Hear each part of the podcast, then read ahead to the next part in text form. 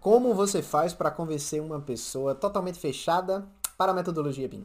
Essa foi uma das perguntas que nós recebemos e ela é uma pergunta muito frequente. Inclusive, eu já falei sobre essa temática em algumas outras lives, no intensivo é, BIM Experts que nós fizemos. E eu gostaria de falar um pouco sobre esse tema com mais detalhes, né, respondendo essa pergunta agora, porque muitas pessoas possuem essa dificuldade. Ah, eu tenho um cliente e aí ele não entende os eh, benefícios da metodologia BIM. Tem até alguns outros vídeos aqui similares dentro desse nosso desafio 100 dias. E nesse vídeo de hoje eu queria falar algumas ferramentas que podem te ajudar a convencer essa pessoa pensando no lado ali um pouco mais estratégico, né? Claro que você precisa ter um bom embasamento, fundamento BIM ali. A gente já falou sobre vender BIM sem realmente mencionar BIM, né?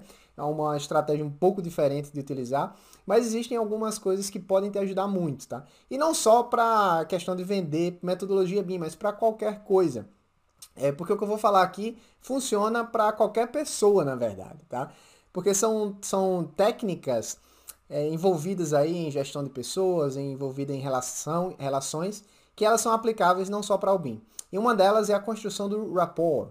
O que é que significa o rapport, né? O rapport é uma, uma palavra de origem francesa e significa basicamente trazer de volta. Ou seja, você está meio que trazendo de volta ali realmente aquele bloqueio que aquele cara está tendo quando você está explicando a metodologia BIM. E para criar o rapport, você precisa criar empatia.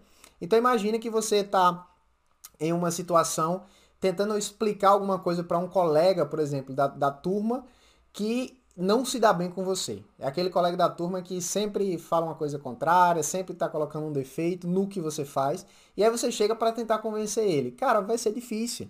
Por quê? Porque naturalmente já existe ali um bloqueio. Muitas vezes, o que a gente pode chamar na psicologia de janelas killers. Né? O que é, é uma janela killer? É uma coisa que aconteceu no passado e sempre que aquilo começa é, a dar sinais que vai acontecer novamente, novamente, a gente se protege. Tá? É um caso de uma criança, por exemplo, que ela vai fazer um discurso em uma, sei lá, uma feirinha daquelas de ciência, alguma coisa que a gente tem na, é, no ensino fundamental. E aí ela tá lá é, na frente de um público, ela precisa falar e imediatamente ela começa a falar gaguejando errado e todo mundo começa a rir dela. Não rir é no mau sentido, mas rindo da ingenuidade, né? Então acaba que aquilo cria uma janela killer na cabeça daquela criança que falar em público é ruim. Então, sempre que ela vai, depois da vida adulta, tentar falar em público novamente, é, ela, essa janela aqui é ativada e ela, opa, se fecha. Então, pode ser o caso dessa pessoa que é totalmente fechada para o BIM. Às vezes, ele teve uma experiência com o BIM no passado que não foi boa. Às vezes, um cara tentou implementar o BIM e aí passou a perna nele. Ou então, às vezes, o cara veio implementar o BIM, falou que era Revit, falou que é uma coisa diferente. Ele tentou e não conseguiu, então ele acaba se bloqueando mesmo, se fechando. Então, a criação do rapport é exatamente tentar trazer de volta, né? Esse tipo de empatia e ser realmente muito impacto. Então, o rapport é exatamente o comportamento que te conecta com a outra pessoa. Se você não tiver conectado com ela, dificilmente nada que você vá falar ela vai aceitar. E aí existem algumas técnicas para fazer isso. Vocês podem pesquisar na internet um pouco a mais sobre rapport, tem livros sobre isso também. Então, algumas técnicas utilizadas é, por exemplo, espelhamento, aperto de mão, toque no cotovelo, um toque simples, que nem em todos os casos chega a ser algo benéfico, né? Vai depender da situação. O próprio tom de voz que você fala, o alinhamento da respiração com a pessoa, isso é muito utilizado também em técnicas de relacionamento também, de, porque eu acho que é, a venda e o relacionamento eles estão ali muito interligados, né? O sex appeal, digamos assim. Então acaba que você tendo ali um espelhamento, ou seja, tentar meio que espelhar o que a outra pessoa faz através de linguagem corporal, através da tonalidade da voz, isso vai te ajudar a criar o rapport com aquela pessoa. O rapport é exatamente a simpatia. É você entrar no jogo dela e ele começar a te aceitar. Depois que ele te aceita, é que você vem com a ideia. Não dá para você chegar com a ideia logo se existir ali uma janela killer, se existir ali um bloqueio, tá? Então, a, além disso, eu queria falar sobre outro conceito, né, além de rapport, que pode trazer aí um pouco aí de, de melhoria nessa conversa, a definição de gatilhos mentais. Então, o professor Robert Cialdini, que inclusive ele é professor lá da Universidade Estadual do Arizona, onde eu estudei né, em 2014, ele tem um livro chamado Armas da Persuasão. E nesse livro ele fala sobre vários gatilhos mentais, que eu, eu vou dar o um exemplo só de dois aqui, tá? Que é o de história e especificidade. E esses gatilhos mentais eles são utilizados para comunicar com, é, com uma parte do nosso cérebro que vai se abrir, digamos assim, para o que a gente está ali tentando convencer ou tentando comunicar. Só que isso tem que ser feito de forma totalmente ética, né? Então, por exemplo, você tem uma mãe que precisa ir para o hospital e ela bateu o pé e disse: Ah, não vou para o hospital. Então você pode, através de gatilhos mentais, utilizar de, utilizar-se de algumas ferramentas de persuasão para convencê-la positivamente que ir para o hospital vai ser a melhor é, forma de fazer isso. Né? Então você tem que usar gatilhos mentais para coisas éticas e não para coisas não éticas, tá? Coisas que você realmente acredite. Então, pensando um pouco aí na ciência por trás disso, eu queria só dar uma definição clara aqui, né? O Paul MacLean, ele definiu aí essas três partes do nosso cérebro. Hoje, alguns pesquisadores até falam que isso já mudou por conta do, do sistema reptiliano, né? Que não é uma definição muito legal, porque a gente não veio dos répteis, né? Mas, basicamente, existe uma parte do nosso cérebro, o que falava o Paul MacLean, que ela está relacionada com o reflexo simples, tá?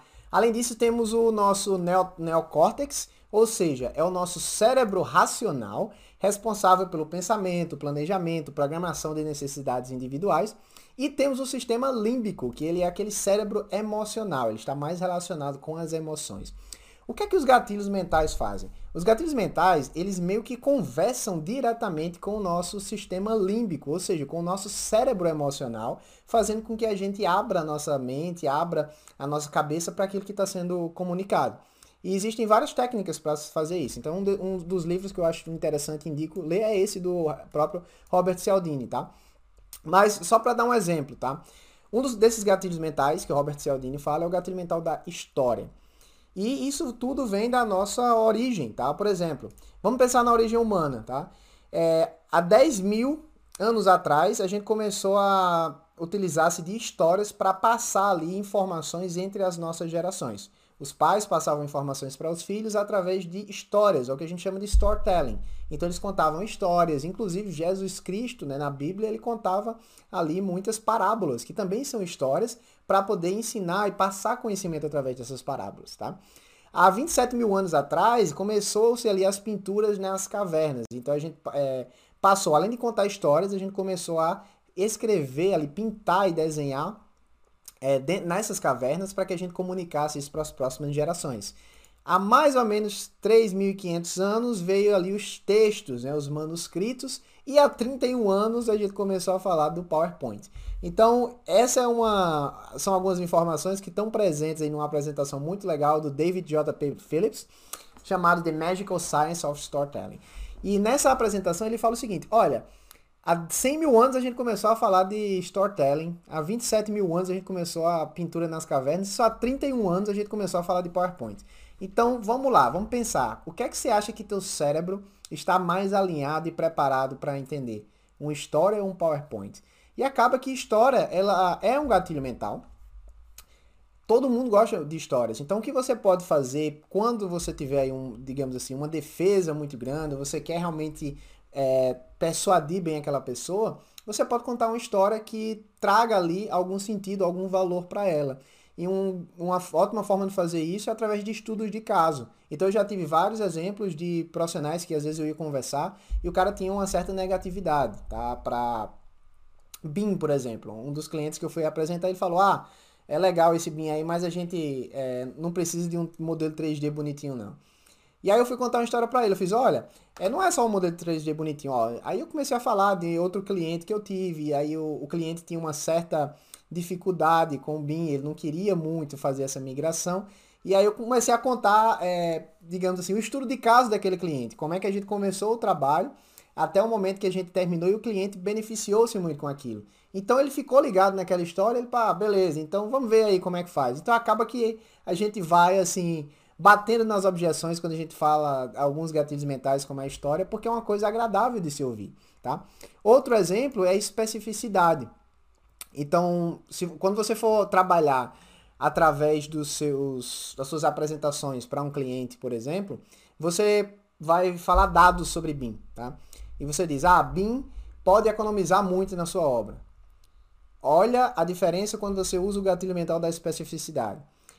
De acordo com o Instituto Fulano de Tal, e aí você vai definir o nome do instituto, o BIM consegue economizar 10, até 10,35% do valor total do seu empreendimento se aplicável da forma A, B e C. Então, quando você se torna mais específico, você também é, atinge ali, fala com aquele sistema límbico diretamente e atrai a atenção da, da pessoa de uma forma mais intensa. E isso, pessoal, que eu estou falando, é utilizado muito por campanhas de marketing de grandes empresas, tá? Por que, é que você acha que existe obesidade, por exemplo, no, no mundo? Né? É até uma pergunta que eu coloquei aqui. Qual desses cérebros aqui, o límbico ou o neocórtex, você acha que é o mais forte? O cara que está tendo esse bloqueio para falar de BIM, ele pode estar tá ali é, utilizando o cérebro racional dele. Ah, será que isso funciona? Será que não funciona? Está pensando em um monte de coisa. Só que quando você começa a trazer emoção através da utilização de gatilhos mentais, através ali de um contexto de persuasão ativa e é, ética, você começa a trabalhar no cérebro emocional. E aí eu acredito que o sistema límbico seja mais forte, por quê? Porque se não fosse mais forte, não existia obesidade no mundo. As pessoas sabem que comer batata frita, que tomar um milkshake não é saudável, não vai te trazer ali benefícios, tá?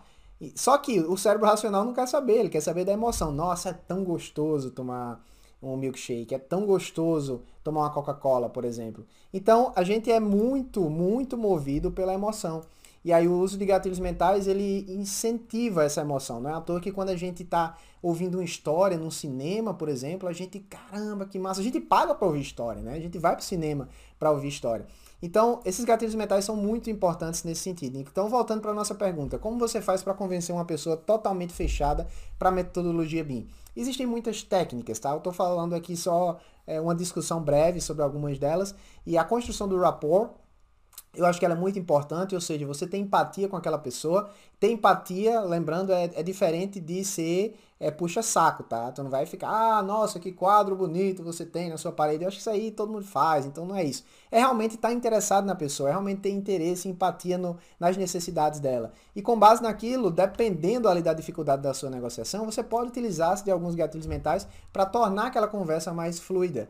Então, utilizando-se aí princípios é, ensinados pelo Robert Cialdini, né, o professor da Universidade Estadual do Arizona, é, que escreveu o livro Armas da Persuasão. Então, contar histórias, mostrar fatos concretos é, sobre a metodologia BIM, mostrar estudos de caso, geralmente ajudam bastante a melhorar um pouco a percepção que aquela pessoa tem sobre a metodologia, tá? Então, com isso, é, é, eu queria só resumir, né, adicionando mais um tempero a isso, que é a questão da identificação de fatores motivacionais. O Guilherme ele fala muito sobre isso, principalmente após um treinamento que ele fez com a SDI. E a identificação de fatores motivacionais é muito importante para você conseguir, digamos assim, atuar diretamente no que move aquela pessoa.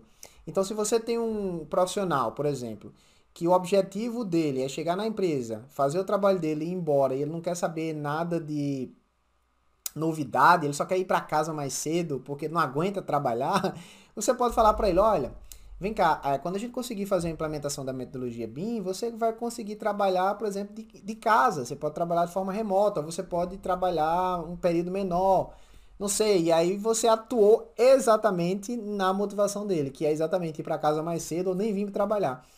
Então, Outro exemplo que a gente poderia dar é a questão monetária, tá? Então, às vezes um profissional ele tem medo de implementar o BIM por conta do custo, né? Ah, você vai ter um custo muito grande com relação a isso. Então, se você entende que o objetivo dele, a motivação dele é monetária, você consegue criar soluções que contornem aquilo através, por exemplo, de explicar o custo-benefício para ele. Então, olha, você está com medo de investir 10 mil na implementação BIM, tá?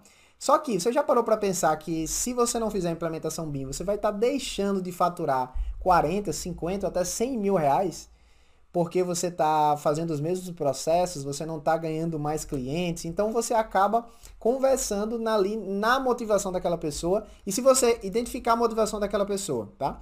Criar um rapport legal e utilizar-se de gatilhos mentais para contar uma história de forma específica que mostre para ele os benefícios, cara, vai ser muito difícil ele não, pelo menos, balançar. Então, utilizem-se dessas técnicas, tá? Estudem um pouco mais sobre rapport, sobre gatilhos mentais, sobre fatores motivacionais. E quando você começa a, a juntar isso, mostrando os benefícios ali que vão transformar o, o, a necessidade daquele cliente, né? não os benefícios gerais sobre o BIM, porque ninguém quer saber disso, mas entendendo ali as necessidades do cliente e mostrando como você pode melhorar aquelas necessidades, você vai ter mais resultado, tá? Então é isso, muito obrigado, até o próximo vídeo.